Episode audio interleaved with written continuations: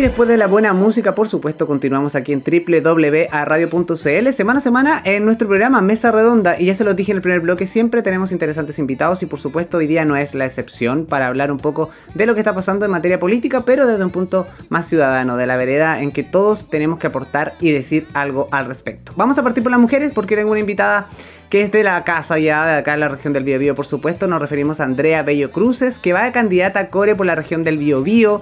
Eh, activista social, siempre ha estado vinculada a los medios de comunicación también. Un rostro ya más o menos conocido en la zona y que ahora va eh, apuesta por esta campaña política que va a iniciar pronto acá en la región. Y por otro lado tenemos a Juan José Martín Bravo, constituyente electo por Independiente No Neutrales. Tiene 25 años, muy joven, me atrevería a decir que uno de los más jóvenes, ¿no? Ahí después me lo va a corregir seguramente y eh, reside en la comuna de La Florida. Es activista social ambiental, actualmente es presidente y cofundador de Verde, Organización Juvenil de Chile por la Sustentabilidad. Además, se desempeñó como coordinador general de COI 15 y Premio Nacional de Medio Ambiente con Operaciones Verde. Cáchate esa, medio currículum. ¿Cómo están chiquillos? Bienvenidos a Mesa Redonda y gracias por aceptar la invitación.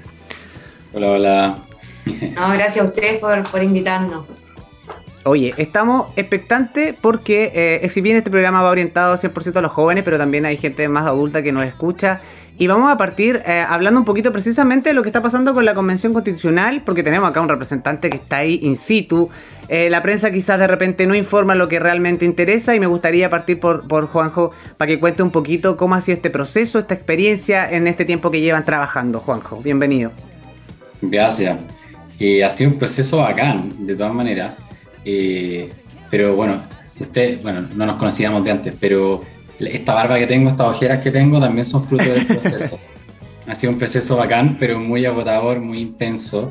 Eh, yo siempre le, cuento a las personas, esto es de lunes a domingo, desde que uno se levanta hasta que uno se acuesta.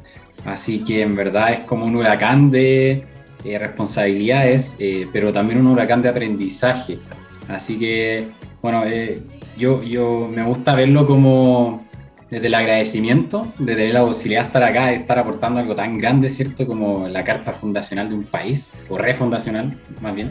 Eh, sin embargo, a nivel humano, eh, eh, también es un proceso lindo, intenso, pero también que, que, se siente. Es un proceso que se siente. Uno, uno lo va sintiendo. Les decía, la barba lo siente, las ojeras lo sienten. Eh, pero, pero creo que eso es parte de lo que llevamos al proceso. Humanidad, somos humanos, ¿cierto? Entonces estamos ahí dando lo mejor que podemos como seres humanos y, con lindos equipos detrás. De hecho, yo justo antes de esto vengo a una reunión de trabajo, salgo acá, me paso a otra reunión de trabajo. Entonces es un proceso muy así, de, en verdad desde que uno se levanta hasta que se acuesta. Así que estas instancias también a veces son como el respiro del día, poder juntarnos a conversar con personas que a veces no conocíamos de antes, pero que salen bonitas conversaciones también y, y también sirve para extenderse un poco. Así que feliz de estar acá. Gracias, Juanjo. Oye, em, Andrea, y tú, bueno, desde, desde el mundo civil, de alguna forma, desde acá de la región del Biobío, nos enteramos por la prensa, particularmente del trabajo de los convencionales. ¿Cómo lo has visto tú? ¿Cuál es tu perspectiva o cómo es el balance que podría hacer Andrea Bello al respecto? mira, yo, yo creo que al igual que tú, pienso que la prensa les ha dado duro con partes más negativas que lo positivo que está eh, sembrando esto. Yo tengo la convicción, tengo la confianza de que las personas que están ahí eh, son las personas correctas. Yo soy mucho de creer y así como eh, creo en mis causas, también creo que ellos están ahí porque llevan algo en su corazón, digamos, que quieren que sea este estilo más justo, más solidario, más igualitario, más inclusivo. Y, y de verdad que yo eh, tengo toda la fe y la confianza de que refundaremos una nueva carta que va a ser preciosa. Hay esperanza, por lo menos, en, lo que va a suceder con estas 155 personas que, están trabajando ahí a pulso, como dice Juanjo, 24-7. Juanjo, ¿cómo ha sido, eh, y sin entrar en polémica, pero cómo ha sido lidiar un poco con la prensa, principalmente en Santiago? Yo creo que, hay un, un, tema mixto ahí. De partida que están los constituyentes Rockstar y los constituyentes el resto. Eh, entonces. ¿Qué trabaja? no, yo creo que todos trabajan, bueno, algunos más que otros, pero no sé si la condición de Rockstar depende si alguien trabaja o no. Eh, pero la prensa es súper selectiva, o sea, agarran a los que les interesa echado pescado, ¿no? no están interesados transversalmente en el trabajo, sino más bien en los rostros. ¿ya? Y eso es algo que se replica, bueno, ustedes lo sabrán, pues, día tras día en todo ámbito de, cómo funciona la prensa en este país. Claro, una eh, especie de casting en el fondo, ¿no? Buscando la polémica siempre o tratando de, elevar a ciertos personajes dentro de, un elenco, por decirlo de alguna manera. Claro, y tiene que ver con esta como especie de cultura del caudillismo, ya esta cosa de querer elevar eh, desde la épica héroes y heroínas, ¿cierto? Que, que, son quienes lideran los procesos y que va absolutamente en contra de la naturaleza este proceso, que es un proceso democrático, muy horizontal eh, y muy diverso también, donde las caras son diferentes, los saberes son diferentes, las pasiones de las personas que llegan a ese espacio vienen de mundos que antes no se habían visibilizado y que ahora todavía hay que luchar por visibilizarlos, porque se mantienen las mismas lógicas del caudillismo, de los de siempre en estos medios. Y, bueno, y tú yo creo que hiciste un buen guiño antes también. Eh, eh, es verdad que la, la prensa, yo, yo, hago el ejercicio, yo, yo soy de la Florida, ¿ya? pero de la Florida a, a Santiago Centro es mucho el trayecto. Yo me demoraría como dos horas de mi casa al Congreso todos los días en transporte público. Entonces lo que yo termino optando es eh, arriendo un departamento, una pieza, en verdad, arriendo una pieza en la semana para poder estar en la semana y poder moverme más. Imagínate. Cosas que realmente no salen en ninguna parte. Los sacrificios que está haciendo cada uno, ¿no? Y hay un tema de descentralización también que lo podemos conversar después desde el punto de vista de dentro de la misma región. Como que mucha gente asume que porque eres de Santiago, eh, listo, la tenéis lista. Pero, pero yo digo, pero yo soy de otro Santiago también, de un Santiago que es la periferia, etcétera. Pero bueno, el punto es que Em, yo todos los fines de semana vuelvo a mi casa, ¿cierto? A, estar con mi, con mi mamá, ¿cierto? Y, ella siempre me tiene el diario, me dice, oye, mira todo lo que dice el diario, y ella ya sabe que ahora me tiene que preguntar cuánto de eso es verdad y cuánto de eso es mentira, porque es increíble la cantidad de mentiras que ponen. O sea, es una cosa que yo antes decía, no, ¿cómo hacer un medio con tiraje nacional, un trabajo serio, va a estar mintiendo? No creo que tanto. Pero ahora que uno lo vive y uno está sentado en la sala, y uno escuchó esto, pero la cuestión dice que pasó otra cosa y es como, a ver qué te pasa, yo estaba ahí y claramente son mentiras. Entonces también creo que hay una especie de, de posverdad de la que se han alimentado gigantescamente. Me acuerdo cuando salió esto como este polémica de las negritas, de las choquitas, y un sector de convencionales llegaron con este snack, ¿cierto?, a la convención me acuerdo ese fin de semana, yo llegaba a mi casa, porque yo la semana no tengo espacio, no me da el tiempo para ver noticias ni nada, entonces me entero por la prensa, como dicen ustedes, pero por la prensa cuando me cuentan, no, no por la tele, digamos. Y llego al fin de semana, mi mamá me dice, oye, ¿qué pasó con lo de las negritas, las choquitas, qué sé yo? y yo la miro y le digo, ¿de qué me estáis hablando? ¿Por qué me estáis hablando de las negritas? No, esta, este problema que hubo porque llevaron negritas no tengo idea de qué me estáis hablando, le digo. Y ahí me dice, no, mira, y me cuenta. Y yo le digo, oye, yo estaba ese día y estuve todo el día en el Congreso y no me enteré de que habían llevado negrita, nunca supe. Pero después uno ve la prensa y es como, oh, el medio escándalo. ¿Dónde el escándalo? Muchos de nosotros nunca nos enteramos que eso ocurrió. Y estábamos ahí. Entonces ahí uno, ahí uno se da cuenta la, más encima segregadores, no, le, no, les dieron a todos negrita. todos nos tocaron dulce y Claro. Sí, oye, y bueno, ahora, bueno, la, más reciente polémica que pasó hace un par de semanas lo, protagoniza la lista del pueblo con su candidato presidencial eh, Diego Ancalao. ¿Cómo lo tomaron ustedes? Porque obviamente fue eh, eh, como una olla de presión que explotó un día, el día, un día viernes hace dos semanas. ¿Cómo se lo tomaron ustedes el resto, pensando en que, que, de alguna forma este escándalo público podía ir en desmedro del trabajo del resto? Yo creo que creo que, y esto también nos pasa en independientes no neutrales, mm. no es lo mismo eh, lo que está pasando dentro de la convención con eh, los constituyentes que, que, son parte de cierto colectivo, con lo que pasa en el colectivo mismo fuera de la convención. Hay, por supuesto, una comunicación, bueno, no, sabe, no sé qué tanta comunicación hay en la lista del pueblo, no pertenezco a ese espacio. Pero... Bueno, ahora están, están casi todos, como que el choclo se está un poco degranando, ¿no? Como que todos se están limpiando las manos, no, ya no, sí estaba, pero ya no estoy, me estoy yendo. Hasta luego, muchas gracias. Un poco para allá iba, con esto de que igual siempre hubo una, una, separación entre lo que era el colectivo y el movimiento, por así decirlo, a nivel nacional, porque la lista del pueblo y independientes neutrales tienen la misma naturaleza, son colectivos nacionales de mm. independientes, ¿ya? Eh, entonces, siempre una separación del trabajo dentro de la convención de los constituyentes de los movimientos independientes, ¿cierto? con eh, lo que pasaba a nivel de colectivo. Y lo que pasó ahora es que hubo una ruptura en el colectivo nacional de la lista del pueblo. Sin embargo, yo he conversado con, con varios constituyentes de, de, la lista del pueblo y, ellos lo que me comentan es que, claro, efectivamente una ruptura con el movimiento a nivel nacional.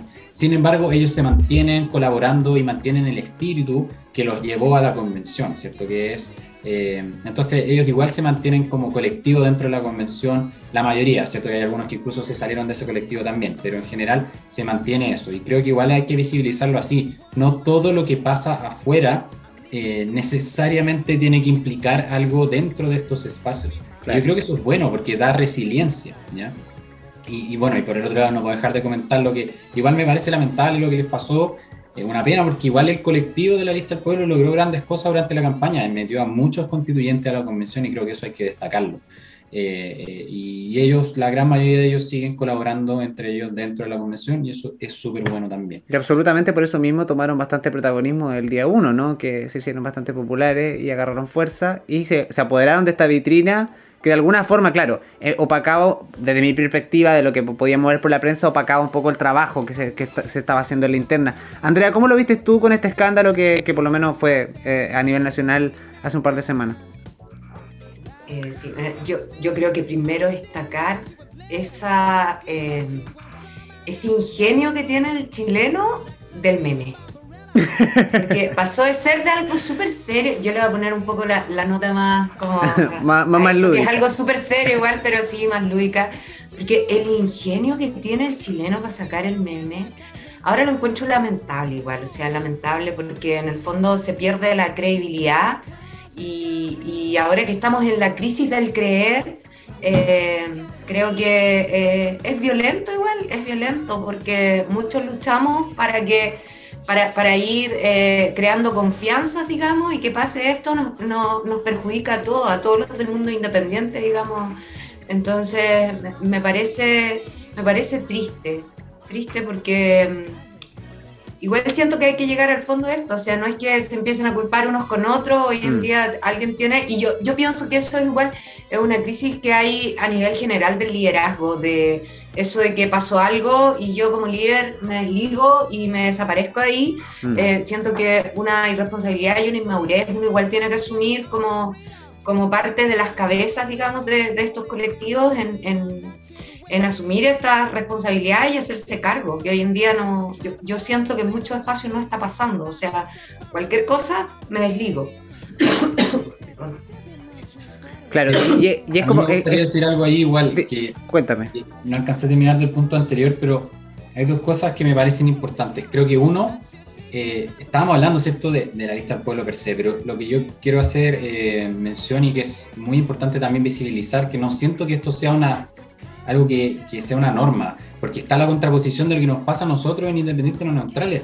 Nosotros hace poco cumplimos el, nuestro aniversario, tuvimos nuestro aniversario de un año, y hoy en día el movimiento eh, incluso tuvo una renovación de imagen, estamos con gente a nivel nacional súper fuerte, entonces creo que, que, no todos los movimientos de independientes están destinados a, este tipo de conflictos. Sí hay otros movimientos como eh, Independientes no Neutrales que están más fuertes que antes incluso. Entonces creo que también hay que ver eso, hay que ver el, panorama completo, no quedarse solo en el escándalo, como estábamos mencionando antes. Yo siempre digo, desde la crisis hay que ver la oportunidad.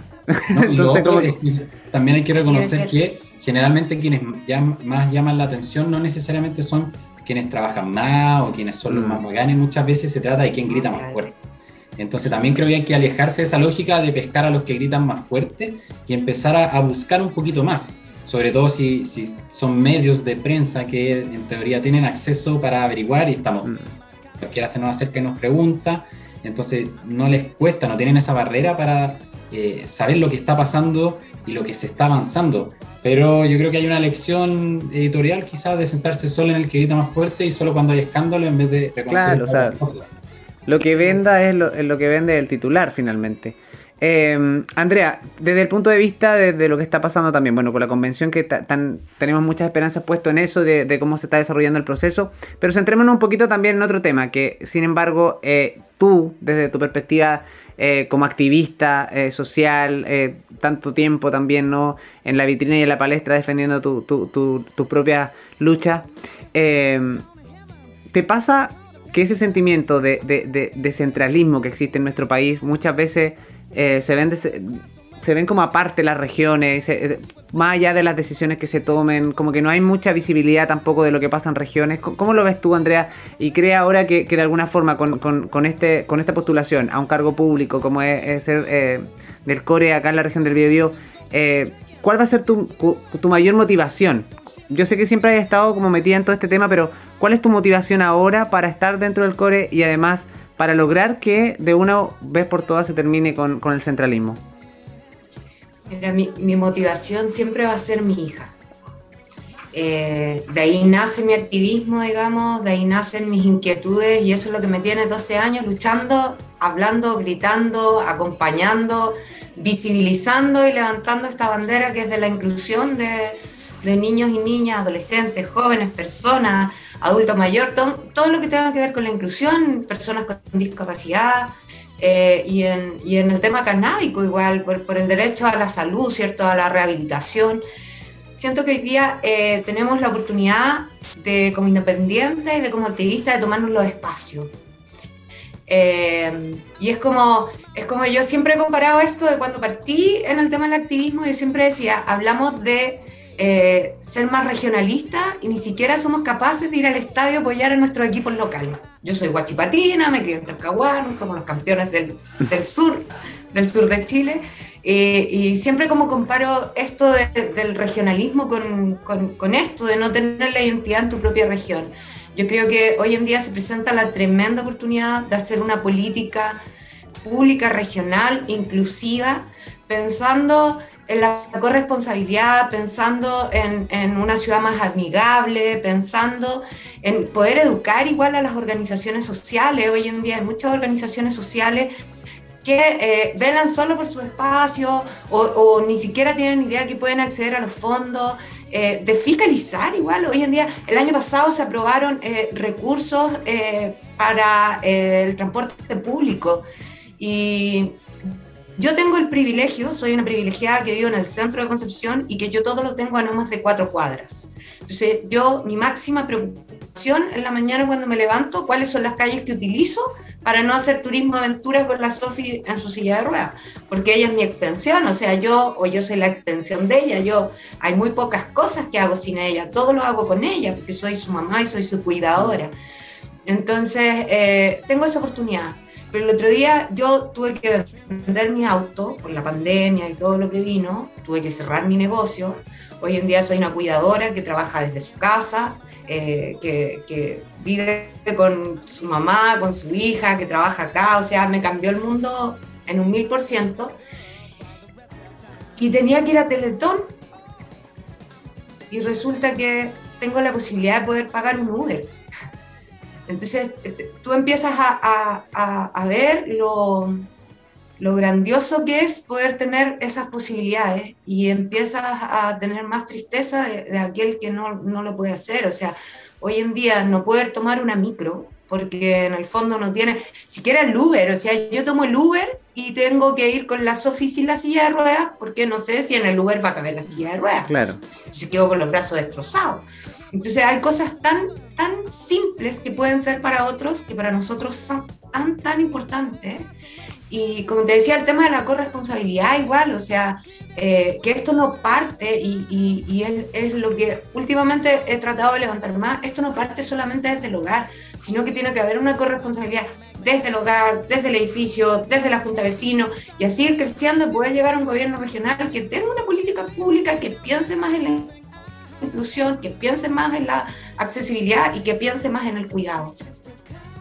Qué buena, qué buena, qué buena tu, tu, tu, análisis un poco de, tu, de, tu, realidad y una realidad que, que, claro, tú dices, yo puedo tener la posibilidad de, llevar a mi hija a la Teletón en, en, en, una aplicación de movilidad, pero muchas veces las personas no tienen el dinero y hoy día después de la crisis eh, sanitaria, incluso con, el estallido social, ya la región fue muy golpeada en ese sentido y, solamente, y ahí estamos hablando de personas que viven en Concepción, imagínate todos los que viven alrededor, la región es grande y una cantidad de niños que necesitan ayuda y que de alguna forma necesitan llegar a, su centro de, rehabilitación. Juanjo, ¿y qué te pasa a ti con cuando escuchas no sé, el relato que está diciendo la Andrea, que me imagino que para ti no es un relato nuevo en el fondo, porque día a día nos encontramos con casos muy similares a lo largo de todo Chile? ¿Qué te pasa a ti con esa sensación de que eh, son problemáticas y temáticas que vienen eh, un gobierno tras otro, eh, una parrillada, como digo yo, de políticos de, una temporada, de dos temporadas, tres temporadas y no hay solución? ¿A, qué lo atribuyes tú? ¿No existirá la política de los acuerdos o, definitivamente no interesan esas temáticas y, le dan prioridad a otros temas? Yo creo que lo último que dijiste, pero es una mezcla de varias cosas. Primero hay un tema de falta de voluntad política y eso creo que no es novedad para nadie. los políticos de Chile tienen un historial de falta de voluntad política para todo lo que no sea materia económica. Y, el país actual se construye sobre un modelo eh, estrictamente economicista, ¿ya? Todo lo economiza y todo lo transa en plata. Y sabemos que las personas, eh, la dignidad de las personas y los ecosistemas eh, no se transan en plata, tienen un valor intrínseco. Entonces, lo primero es que hay una falta absoluta de voluntad política y que tiene mucho que ver con cómo la política en Chile está absolutamente ligada al empresariado, a ciertos grupos, ciertos, eh, ciertos grupos que son, ¿cómo decirlo?, eh, súper herméticos, ¿ya? Eh, y, desde cierto punto de vista súper oligarca la manera en que funciona la, la, política en este país. Pero luego hay un tema estructural, ¿ya? Y ese tema estructural, y esto se dice mucho y suena cliché, pero no es cliché, yo, yo voy a intentar explicar por, qué. Porque Chile, y, tiene mucho que ver con el proceso en el que actualmente estoy, pues, el proceso de una constitución. Las constituciones son los documentos que dicen qué es y cómo funciona eh, administrativamente hablando un país. Y Chile, el Chile de los últimos 40 años, se construye sobre un modelo economicista, neoliberal, extractivista, que pone primero el dinero por sobre las personas y los ecosistemas. Bajo esa lógica, eh, temas como el descentralismo, por ejemplo, la descentralización, eh, como la, accesibilidad, se transforman en, cosas que no son relevantes porque no generan dinero, no generan economía per se. ¿ya? Son cosas que no se miden en plata. Eh, entonces, el sistema está viciado para no promover estas cosas. Pero ¿qué pasa? Que ahora tenemos una oportunidad histórica de crear una nueva constitución y una nueva constitución es un nuevo país. Y ese nuevo país puede tener criterios de descentralización eh, y lo va a tener, o sea, estamos trabajando ya en eso, pero también incluir temas como el derecho eh, a la el derecho a la vivienda y el derecho a la ciudad desde un punto de vista de accesibilidad también. ¿ya? Eh, hoy en día en Chile no existen esos derechos consagrados en la Constitución. Tú los puedes consagrar, pero además los puedes consagrar con ciertas características, como que sea una vivienda universal, que sea una ciudad mm. accesible. Entonces, se puede avanzar. Y hay otro punto ahí también, Juanco, disculpa que te interrumpa, pero claro, pero esas soluciones muchas veces, lo mismo que pasa con las viviendas sociales, y tampoco, finalmente no te da rabia un poco porque esas viviendas sociales terminan siendo no viviendas, o sea, son como eh, casi por cumplir, entonces también como que llama la atención eso, o sea, si estamos hablando, por último, no sé, le vamos a dar viviendas sociales, pero que sea una vivienda digna, con espacio que realmente una persona pueda vivir dentro de ella, o sea, la cantidad de metros cuadrados de una casa es como una pieza. Es que precisamente ahí está el tema, porque, eh, y, y creo que lo importante acá es no usar como ejemplo lo que nos ha pasado por estos últimos 40 años. Mm. Porque lo que nos ha pasado, nos ha pasado y se ha hecho en una lógica que debe cumplir la constitución actual, que es una constitución como ya describí. Pero ahora con una nueva constitución, con una nueva lógica, una lógica social, de dignidad humana, de derechos humanos, y una lógica a la vez ambiental y de derechos de la naturaleza, que es a lo que yo me dedico y también quiero llevar ahí, eh, entonces va a ser algo que va a cambiar la institucionalidad y la forma de tomar decisiones de este país. Entonces no es solo descentralización, no es solo reconocer derechos y crear institucionalidad que se dedica a la garantización de esos derechos que hoy en día no tenemos, sino que además tiene que ver con mecanismos de democracia directa, o sea que las personas van a poder decidir más lo que pasa en sus territorios. Eh, también tiene que ver con acceso a la información, tiene que ver con que la autonomía de ciertos poderes del Estado, que, hoy en día no son autónomos, eh, se haga efectiva y eso va a mejorar la capacidad de gestión del Estado. Entonces, aunque esto suene mágico, esto es precisamente lo que se hace en las constituciones. Y suena mágico porque el Chile de ahora no está acostumbrado a una constitución que se haga cargo de estas cosas. Pero tenemos una oportunidad realmente única y creo que avanzamos un montón con los gobiernos regionales. Eh, con los cores se avanzó mucho, ¿ya? Pero esto que se avanzó, se avanzó bajo el sistema actual. Imagínense lo que se puede avanzar sobre un nuevo sistema. O sea, las posibilidades son muchas. Andrea. O sea, piensa que hoy en día, piensa que hoy en día todos los avances y todo, todo lo que se firma en tratados internacionales se hace por cumplir, como decía eh, Juan José. O sea, hoy en día cumplimos con firmar, cumplimos con, con hacer tratados, llamar a la prensa y después al momento de, al, al momento que esto tiene que entrar a andar, no funciona. O sea, no funciona. categoría, mm. nunca han sido vistos como sujetos de derecho. Hoy en día, por ponerte un ejemplo, pusieron una, ley de inclusión laboral. Oye, si hacemos un catastro de las personas que están cumpliendo con esa ley y de esos trabajadores, te aseguro que te daría mucha pena en los lugares que los tienen trabajando. O sea, te aseguro que es casi denigrante, o sea, no los ponen a la altura de sus capacidades. Em, entonces seguimos firmando tratados, siguen pasando estas cosas y nos siguen pasando a llevar. Lo vengo levantando desde que partió y Juan José, o sea, te cuento igual, 100 días después que parte la pandemia, se habla de personas con discapacidad porque fallece un joven con síndrome de Down. Entonces no puede seguir pasando eso. Eh, venimos levantando la voz para ser reconocidos. Hoy en día hay una disputa y salen a hablar en contra de Teletón. Te aseguro de que yo creo que el Estado es quien se tiene que hacer cargo de la rehabilitación. No se tiene que hacer cargo de la institución, pero sí también de la rehabilitación. Porque hoy en día, si no tenéis plata, no tenéis dónde rehabilitarte. Mm. Teletón es lo único que hay. Entonces yo sería una malagradecida si hablara en contra. Sí creo que tiene que haber algo paralelo, sí nos tienen que garantizar la rehabilitación. Y en el tema de salud pasa lo mismo, o sea, estamos siendo...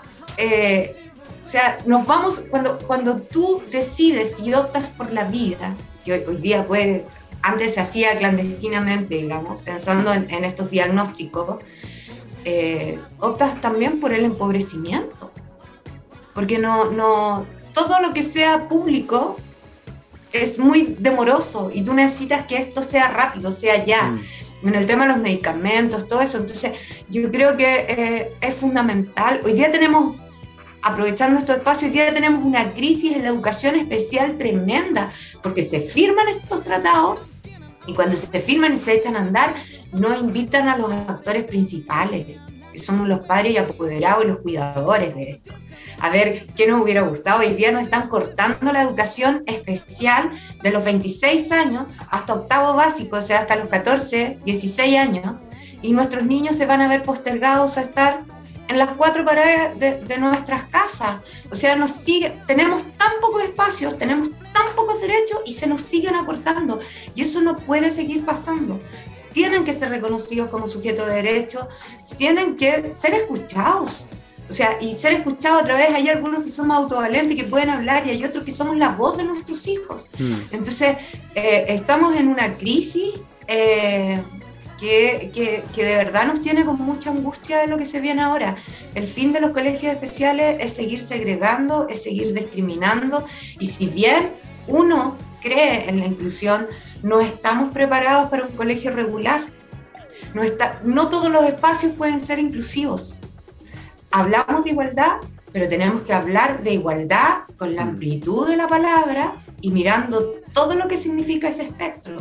Que tenemos igualdad en derechos, pero que todos somos diferentes. Y todos o sea, y ahí disculpa que te interrumpa, Andrea. Tanto, por ejemplo, locales, incluso locales. Tengo amigos que tienen locales comerciales o, locales que, han intentado poner una rampa, poner un, mejor, un mejor acceso. Una, es carísimo. Dos, para conseguir los permisos de construir esa rampa ya es engorroso. O sea, imagínate el tema el papeleo, que por qué va a construir eso, que no, y que te da una cantidad de centímetros particulares para que, incluso con suerte cabe solamente la silla de rueda. O sea, finalmente creo que falta muchísimo en, avanzar un poco y en incluirnos. Y hoy día también yo creo que agradezco también la, disposición que hay de esta generación, de estas caras nuevas que yo digo que a algunos les gusta y a otros no. Me dicen así como, no, pero si no somos rostros nuevos. Pero es verdad. Yo siento que hoy día cuando hay jóvenes metidos en la política y jóvenes en todos los aspectos, o sea, no, no, me refiero a personas que son nuevas, incluso hay personas de 50, 60 años que vienen recién incursionando en el mundo de la política, pero eh, traen nuevas ideas, por, por, lo menos desde la experiencia, de, esta política eh, territorial que digo yo, de estar en contacto con la gente, de, saber lo que realmente nos pasa. eh, habla muy bien de eso. Y también que se den estos espacios y tiempo para debatir o para hablar de estos temas, porque es la única forma de darle visibilidad. Yo, yo el otro día hacía como el ejercicio de ver en la prensa y precisamente, los, y, disculpa que me centre de nuevo, eh, Juanjo, en lo, de, en lo de la convención, porque me daba rabia. O sea, yo escuchaba gente eh, alegando en contra del proceso de que no, que esto cayó aquí, de que esto cayó allá, que no, que fueron solamente a calentar el asiento, que no están haciendo la pega y bla, bla, bla. Y chuta, yo también tengo amigos que son constituyentes electos. Y lo mismo que tú, Juanjo, he visto cómo trabajan. O sea, todos los días de repente que yo los llamo, les mando un WhatsApp, me dicen, oye, ¿me podía hablar? incluso, no sé, a las 12 de la noche que tengo un tiempo antes de dormir, te contesto. Entonces, me da rabia porque en ninguna parte sale eso. En ninguna parte lo dicen. Entonces, como que yo, de verdad, Juanjo, te quiero agradecer. Una, por haber explicado también. Eh, porque hay muchas personas que hablan de la constitución y no saben qué es una nueva constitución. Y tú lo acabas de, de, alguna forma de, aclarar. Y eso se agradece. Entonces como que de repente da rabia un poquito con los temas cuando, cuando no se le da la visibilidad que corresponde. Y lo otro también que quería, les, quería consultar un poco es eh, con respecto a los famosos bonos, eh, el IFE, eh, el cuarto retiro. muchos han dicho que son soluciones parche, que en realidad va, es, va, va en desmedro de de, de, alguna forma de, que seamos un país en un corto plazo pobre, porque no vamos a tener fondos de pensiones, etcétera. Juanjo, ¿cómo lo, lo, han visto ustedes en la interna? ¿Se ha debatido el tema entre los convencionales? Cuéntame un poco, o de tu perspectiva personal también. Em, sí, mira, yo creo que, y con el mismo ánimo de, eh, explicar un poco de qué se trata esto, porque y está mm. súper bien, en Chile nunca hubo educación cívica para entender lo que era una constitución. Eh, tampoco hay para entender realmente lo que son las leyes, que son cosas mm. mucho más cotidianas. Y, yo creo que en parte eso está diseñado por el mismo sistema. Pues, el, sistema quiere que nos mantengamos ignorantes en esa materia para no darse cuenta de lo malo que era la constitución actual, es todavía, en verdad, y muchas leyes que se hacen. Entonces, em, lo primero que quiero explicar es que muchas cosas, la constitución es un marco de, que norma las leyes. Eh, las leyes, las normas, en verdad lo norma todo pero un marco general de muchas cosas. Pero eh, si bien la constitución tiene un poder gigantesco de eh, cambiar y mejorar y sanar, a mí me gusta usar la palabra de sanar las cicatrices ambientales y sociales de este país, la constitución no va a hacer eso de la noche a la mañana, sino que la constitución primero logra eh, este avance y luego son las leyes, las autoridades, las nuevas instituciones que se tienen que crear, las instituciones anteriores que se tienen que reformular, las que van a tener que llevar eso a la práctica. Entonces lo primero que quiero transmitir es que esto no empieza ni termina con la constitución. Eh, o sea, en verdad, esto sí puede empezar con la constitución, pero no termina con ella, sino que vamos a tener que seguir eh, preocupados de quiénes son las autoridades públicas de ahí en adelante, preocupados de que las instituciones cumplan con la nueva constitución, porque ahora sí queremos cumplir esa constitución, porque va a estar súper buena, ¿cierto? Yo también tengo mucha esperanza en el proceso. Em, y, dentro de ese entendimiento es que uno, eh, dentro del panorama constitucional, uno no ve temas de bonos, no ve temas de eh, retiros, eh, etcétera. Eso es, eh, tiene que ver con la, tiene que ver con leyes, agenda un poco más mm. cotidiana, por así decirlo. La constitución es algo mucho más a largo plazo. Sin embargo, lo que sí hablamos en la constitución es el tema de la seguridad social. ¿Y qué es la seguridad social? Básicamente todos los servicios que el Estado le debe proveer a las personas para poder tener pensiones no solo de jubilación, también pensiones de invalidez, por ejemplo, eh, y pensiones de un montón de cosas. Por ejemplo, pensiones de alimento también puede ser parte de, de, la eh, responsabilidad del Estado, de gestionar ese tipo de instancias. Entonces, eh, yo creo que hay que tener mucho cuidado cuando nos metemos en estas instancias, porque en Chile no existen los derechos sociales en general, casi no se consagraron en la constitución anterior. Y la seguridad social no está hoy en día consagrada desde el Estado. Recordemos que la lógica del Estado actual, consagrada en la constitución anterior, es un Estado subsidiario. ¿Qué significa eso? Que el Estado dice voy a hacer que el mercado, o sea, las empresas, se hagan cargo de las cosas. Y cuando las empresas no puedan hacerse cargo de algo, ya, ahí aparezco yo. Eso significa Estado subsidiario. Em, igual en Chile se ha implementado mal el Estado subsidiario. El Estado subsidiario, de hecho, no era tan malo como se implementó en Chile, pero además igual tiene esa lógica. Pero, por ejemplo, un nuevo Estado que pueda ser, por ejemplo, nosotros hablamos de Estado social, ambiental y democrático de derechos, es un Estado que toma el protagonismo en la garantización de los derechos, ¿ya? Y eso cambia muchas lógicas. Entonces ahora sí podemos empezar a hablar de que la seguridad social, dentro de ello las pensiones, dentro de ello, eh, por ejemplo, bonos, si en algún momento hay algún tipo de crisis, va a ser, eh, en el fondo, responsabilidad del Estado hacerse cargo de esas cosas. Y porque es responsabilidad, responsabilidad del Estado, entonces se adopta con una medida que no sea, y toda esta explicación llega a este punto, que no sea cortoplacista y populista. Y eso es muy importante. Qué buen punto. Muchas de estas instancias que tú mencionas son muy populistas y son peligrosas, ¿ya? Y no son, y no son peligrosas porque uno esté de acuerdo con las AFP, el sistema de pensión en Chile tiene que mejorarse absolutamente, la seguridad social tiene que reevaluarse en este país. Pero eso no significa que uno tenga que eh, hacerle caso a, la primera persona que sale en la tele diciendo que hay que hacer esto porque esto es la solución y vamos todos arriba a ese barco. Hay consecuencias también en ese sentido y yo creo que muchas de estas medidas han sido lamentablemente muy populistas, mal aplicadas, eh, eh, como se han dado estos bonos de parte del Estado a las personas, han sido mal aplicados. Hay mucha gente que necesitaba estos bonos que no los recibió y, y los criterios de entrega de estos bonos también han sido, creo yo, con un criterio casi que político, no técnico. Entonces también hay un tema de empezar a tomar más decisiones técnicas, más decisiones con base científica y menos decisiones con base política. Y cuando empecemos a tener esas conversaciones, eh, yo creo que la gente también va a empezar a entender más lo que está pasando. Entonces yo creo que es un tema de populismo eh, que se, eh, en fondo se nutre de la ignorancia pero lo podemos combatir a la vez de poner eh, aspectos técnicos y más científicos sobre la mesa y hacer un proceso pedagógico. ¿ya? Yo creo que el nuevo Estado se va a hacer cargo de este tipo de derechos sociales que son cruciales. La seguridad social es necesaria y tener la capacidad de responder a tiempos de crisis. ¿ya? Entonces, yo creo que lo que se está haciendo actualmente se ha hecho políticamente, no técnicamente, y por lo tanto, eh, al mediano plazo yo creo que va a perjudicar a muchas personas hay gente que necesitaba dinero para muchas cosas, ok, a esa gente le tenías que dar ese dinero aparte del mm. Estado. Pero esta mezcla, porque básicamente lo que el, Estado hizo actualmente, y más que el Estado, del gobierno, ¿ya? que es un sector del Estado, recordemos que el gobierno es parte del Ejecutivo, que es un poder del Estado, pero el Estado son muchos más poderes e instituciones también que no son parte de esos poderes, como los organismos autónomos. El Banco Central, por ejemplo, no es parte de los tres poderes típicos del Estado, pero sí es parte del Estado en su totalidad, ¿ya? es una institución autónoma. Eh, y lo que el, gobierno ha hecho es traspasarle la responsabilidad a las personas. Oiga, ustedes sálvense de la, de la pandemia, porque yo como gobierno no lo voy a hacer, ustedes, ustedes sálvense. Y yo creo que eso es terrible. Entonces hay que... Es, y a veces es difícil, y con esto me quedo callado, soy, soy bueno para hablar, pero... Eh, no, está súper, aparte que está muy, está muy interesante lo que estás relatando es difícil eh, verlo eh, cuando a uno le cuesta llegar a fin de mes, cuando uno no tiene para pagar, eh, tú misma lo mencionabas, Andrea, necesidades de salud de familiares, por ejemplo, necesidades alimenticias, necesidades de transporte, etc.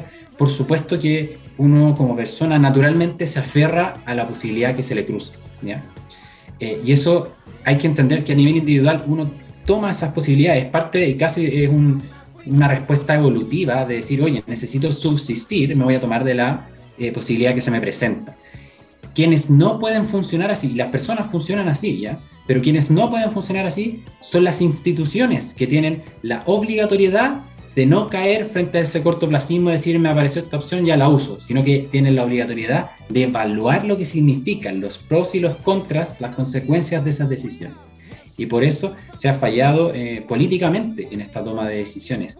Y no es culpa de las personas que les gusten estas decisiones, porque cuando el Estado falla en la salud, en em, temas de seguridad social, seguridad laboral, si quiere, en la gestión de una pandemia, entonces claro que las personas se van a aferrar a lo que encuentren para salir de esa situación. Entonces también hay un tema ahí de irresponsabilidad política de echarle la culpa a la gente, decir, ah, pero es que ellos salgan su plata de su AFP y se van a comprar una tele. Mm. Eh, ya, pero ¿por qué lo hacen? Y en el por qué lo hacen, la responsabilidad vuelve a ser del que toma las decisiones.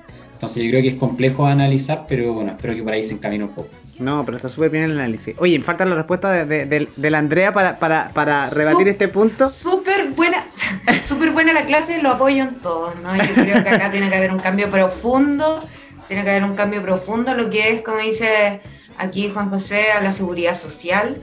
Eh, Igual hoy en día es súper complejo tomar una posición, porque si tú dices, no estoy de acuerdo con el cuarto retero, eh, como es tan populista, se te viene la gente encima. Y si tú dices, y, si tienes otra opinión, no, este es derecha y... O sea, en el fondo, hoy en día, eh, yo no soy economista, eh, por lo tanto, uno, uno vela, como dice Juan José, salvarse solo. Eh, en, en, mi salvar sola, yo no ocupé todos mis, mis tres retiros y igual tuve que cerrar, me vi en la obligación de cerrar mi local, o sea,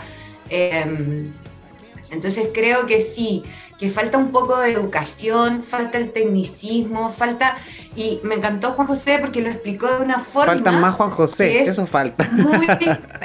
sí, lo explicaste en una forma muy accesible eh, de entender, muy inclusivo, que es algo que yo igual siempre, eh, siempre, digamos, eh, voy ahí como reclamando, porque en mm. estos tecnicismos se utilizan palabras que la gente común y corriente, el ciudadano común, la abuelita que está en la casa, que, que son personas educadas igual, que, que, tienen estudios, pero que no entienden de tecnicismo. Entonces siento que bajar esa información a un lenguaje como tú lo hiciste ahora, de verdad te aplaudo, porque yo quedé feliz con, lo que, con lo que explicaste, porque básicamente eh, extiende lo que, lo que, lo que creo, porque eh, tiene, que venir, tiene que venir una reforma mucho más profunda. Hoy en día, cuando se partieron con las decisiones, se partió con este primer eh, registro social de hogares, ¿cierto? Que en el fondo te mide cuántos son tus ingresos, pero no mide cuántos son tus egresos.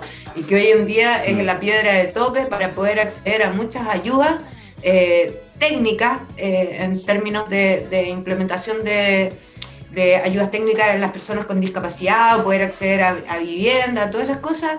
Eh, hoy en día te ves aquí con esta pared de este puntaje que casi siempre sale multimillonario, o sea, casi con Luxic, o sea, el bono clase media, yo no sé quién lo recibió.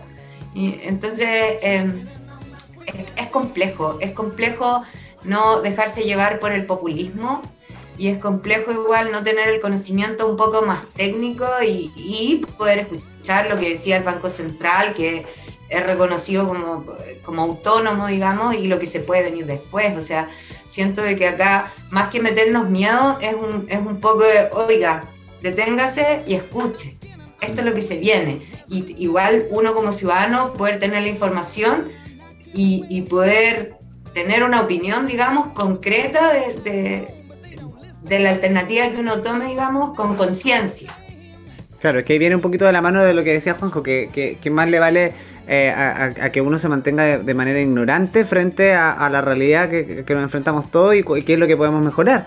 Así que eso, oye, el segundo bloque va a estar muy interesante, ustedes no se vayan, vamos a ir a, vamos a, ir a una pausa ahora muy breve, eh, musical, pero vamos a seguir conversando con estos dos tremendos invitados. Pero antes tengo que saludar a nuestro auspiciador oficial de Mesa Redonda, que es Pedidos Ya, por supuesto, que está disponible para que usted lo descargue esta aplicación de delivery más importante de Chile en su celular, por supuesto, para que a tan solo un clic pueda tener comida, incluso productos de farmacia, botillería y mucho más en la puerta de su casa. Siempre hay un repartidor disponible a la hora que ustedes quieran. Gracias pedidos ya por ser parte de Mesa Redonda. Si ustedes todavía no descargan la aplicación, ¿qué esperan? Háganlo. Pedido ya, el placer de pedir. Y junto a pedido ya nos vamos a la pausa aquí en www.radio.cl. Ustedes están escuchando y están viendo Mesa Redonda. No se vayan, ya sigamos. Seguimos de vuelta de, los, eh, de estos temas musicales que vienen a continuación.